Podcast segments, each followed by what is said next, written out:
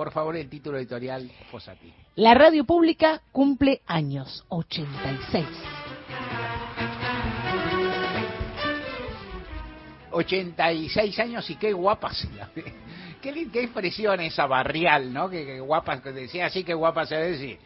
Digo, si tenías menos, si tenías menos de 86 ya te lo tomabas a mal, digo, porque ¿qué es esto que guapa se la ve? Quiere decir que afrontas, bueno. La radio pública, algo, ¿qué puede, qué puede, debe decir uno respecto de la radio en general, de la radio pública, de su lugar? ¿Qué puede decir que no haya dicho? Seguramente así planteado casi nada, porque hace muchos años que trabajo en radio, hace muchos años que trabajo en medios públicos, ha sido un poco, un poco no, ha sido una, una característica, un, destino, no sé, al, algo hay, algo, algo determina o ayuda, a veces mi propia elección, a veces la, las ofertas que me hacen para que prácticamente toda mi carrera radial con contadísimas, pero muy contaditas, muy cortas excepciones hayan sido en medios públicos, en Radio Ciudad, en su momento en Radio Nacional, en otros momentos aún más extendido. El, el aniversario de la radio pública nos agrada, nos halaga y nos obliga a saludar a todos los que todos componen la radio y que son, eh, y seguramente cuando uno empieza a hacer la lista se queda con algo, pero digamos rápido. Digamos, primero a la oyentada, primero a los oyentes de los medios, de la radio que la cercanía con el oyente, la presencia del oyente es una de las características más notables de los medios que ningún otro puede alcanzar, porque yo veo digo, ni la tele, ni los diarios, olvídate, ni tampoco los comentarios de los, ¿no? De comentarios online de la web, ni tampoco las redes sociales en las cuales intercambian, pero se intercambia de otra forma, ¿no? Hay un sujeto colectivo que son los oyentes, existe, existe, lo puedo teorizar, no, no soy quien para eso, acá hay gente capacitada, tampoco le voy a tirar el fardo, digamos, pero hay un sujeto que es el oyente, que es la oyentada, que te está escuchando, que va, viene y devuelve.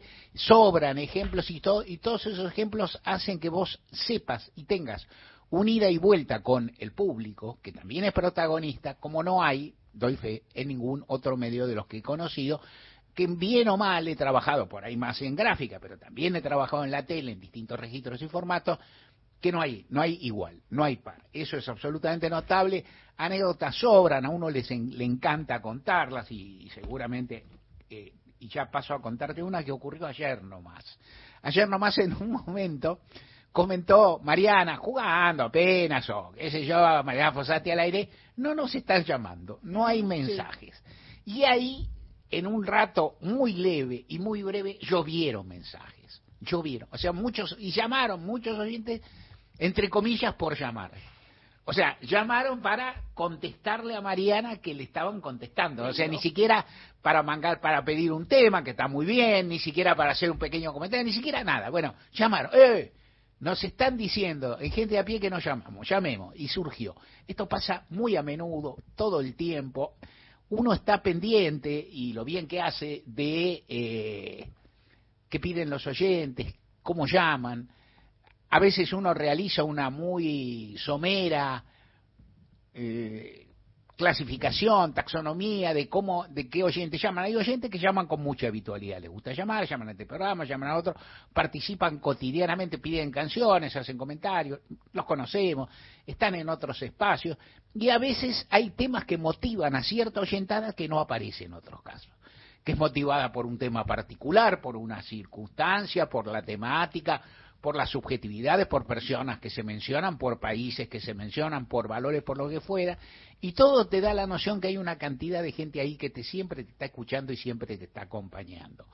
Eh, entonces, es mencionar a la oyentada, que se o una oyentada que lleva renovándose 86 años y que en el caso nuestro, con la cual venimos alternando en gente a pie mismo, hace unos cuantos años realmente, y es un gusto enorme con algún con alguna ida y vuelta desde el año 2008, de perdón, del año 2010. O sea, bastante, bastante, bastante, bastante tiempo. 2008 yo, eh, que estamos nosotros, o yo mismo, y algunos más en la radio, pero 2010 gente a pie. Con algún año que nos tomamos sabático o que nos hicieron tomar, no importa. Es decir, pero en todo caso. Después, lo que hay en radio también es una cantidad enorme de gente que trabaja. Estamos aquellos que trabajamos contratados, otro día te cuento cuán contratados estamos o cuán estable deberíamos ser, es otra cosa, pero que en todo caso renovamos nuestro vínculo mediante contratos anuales. Luego hay personal de la radio en diferentes y notables tareas, muchas de las cuales, y esto es interesante, requieren un grado de preparación, de formación, de estudio y luego de rodaje práctico enorme. El otro día fue el día del locutor, locutora que se oía, hacía la pasada, recordamos que los locutores, locutoras, etcétera, tienen que estudiar una bocha para llegar a hacerlo, ¿no? Y sí, tienen que estudiar, como que no, tienen una carrera, tienen que estudiar, tienen que formarse, tienen que hacer, tienen que eh, disimular la tonada de su provincia, o trabajarlo, o hacer cualquier otra cosa. Los operadores saben, y no solo, y no solo saben, de cómo ponerte al aire un programa, también en general con ¿qué, qué tocabas vos, Nati? ¿Qué, instrumento te gustaba tocar a vos? Yo creo que guitarra. Bueno, tocan a les gustan los instrumentos musicales, saben de música en general, programan. Nosotros tenemos productores que están detrás del cristal, pero que les gusta de vez en cuando venir acá. No este. Paula Nicolini, Erika Sotomayor, Miguel Fernández son productores y son columnistas del programa y se fue y le gustan las dos cosas a veces cuando empezás a laburar con ellos, no, a mí no me gusta el aire, ¿no? Porque, ¿y ahí qué hay? Hay una, y, y sigo hablando, por supuesto, hay productores, hay operadores, hay trabajos específicos, hay una estructura importante, administrativa, histórica en esta radio, hay fierros que merecen recordarse, hay una cantidad gigantesca, estoy haciendo un inventario en el cual siempre me quedaré corto, pero a veces tenía que pensar, hay una cantidad grande de radios nacionales en provincia, muchas, que tienen una larga historia, que es bella, que trabajan al borde de los recursos materiales, contando con muy poco, con muy poca, con muy poca autarquía económica, si es que la, si es que llegaran a tener algo, y que tienen enorme representatividad y que también tienen estudios lindos, pianos donde tocó cantidad, es decir, si nosotros hiciéramos, y un día lo tenemos que hacer, ¿por qué no? Con un mínimo esfuerzo, la memoria mía que tiene baches y la producción esta, ¿cuántas personas tocaron el piano en este estudio en gente de a pie? Por ejemplo, ¿Qué, ¿Cuántas y quiénes? No, es decir, pero no, no, nosotros. No, ¿Cuántas personas de alta calidad en este tiempo? Que, que es un tiempo, ¿no es cierto? Que son bueno, que son 13 años, restale alguno, de Sajía, 2, 11, 10, 11, ¿cuántas personas tocaron el piano? ¿Cuántas personas cantaron acá con nosotros? ¿Cuántas nos acompañaron? ¿Qué testimonios y más? La radio es un espacio notable donde se convive y hay muchísima gente que realiza distintas tareas. El trabajo de equipo cotidiano en la radio es un trabajo, yo vengo de hacer cualquier otra cosa, periodismo también una parte y luego trabajar de abogado. Es un trabajo de equipo súper interesante, donde trabajan una cantidad de personas que tienen destrezas distintas y saberes distintos. Y hay salames que les gusta estar, por ejemplo, hay salames que serán porque son extrovertidos, porque les sale por ese lado, que yo que les gusta estar de este lado del micrófono, y hay otros que prefieren aportar desde otro lado, vaya a saber.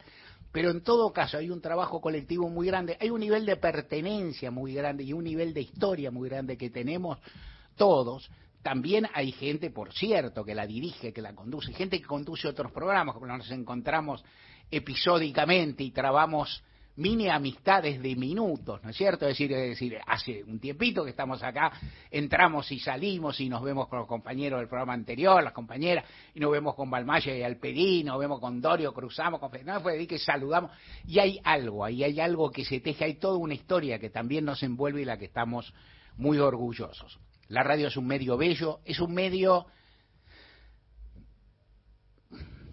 ¿Qué palabra decir para no ser grosero y ser rápido? Es un medio barato, es un medio económico, es un medio accesible. O sea, cualquiera, no, no es que cualquiera pueda armar una radio, pero armar una radio de, eh, sí, de básica, una radio militante, una radio con algunos recursos es algo mucho más accesible que armar un medio gráfico que tenga estabilidad, ni te digo que armar una canaleta de televisión, aunque sea tal otra cosa. Las cuestiones de web por ahí se pueden hacer con recursos sencillos, pero es otra cosa. La radio pública es pues una identidad, es un espacio donde no se trabaja con pauta comercial, es un espacio donde no hay una premura, doy fe a través de muchos eh, de varias conducciones que he visto, no, no hay una preocupación por rating, que es la que genera por ahí ciertas pulsiones o necesidades en otros medios.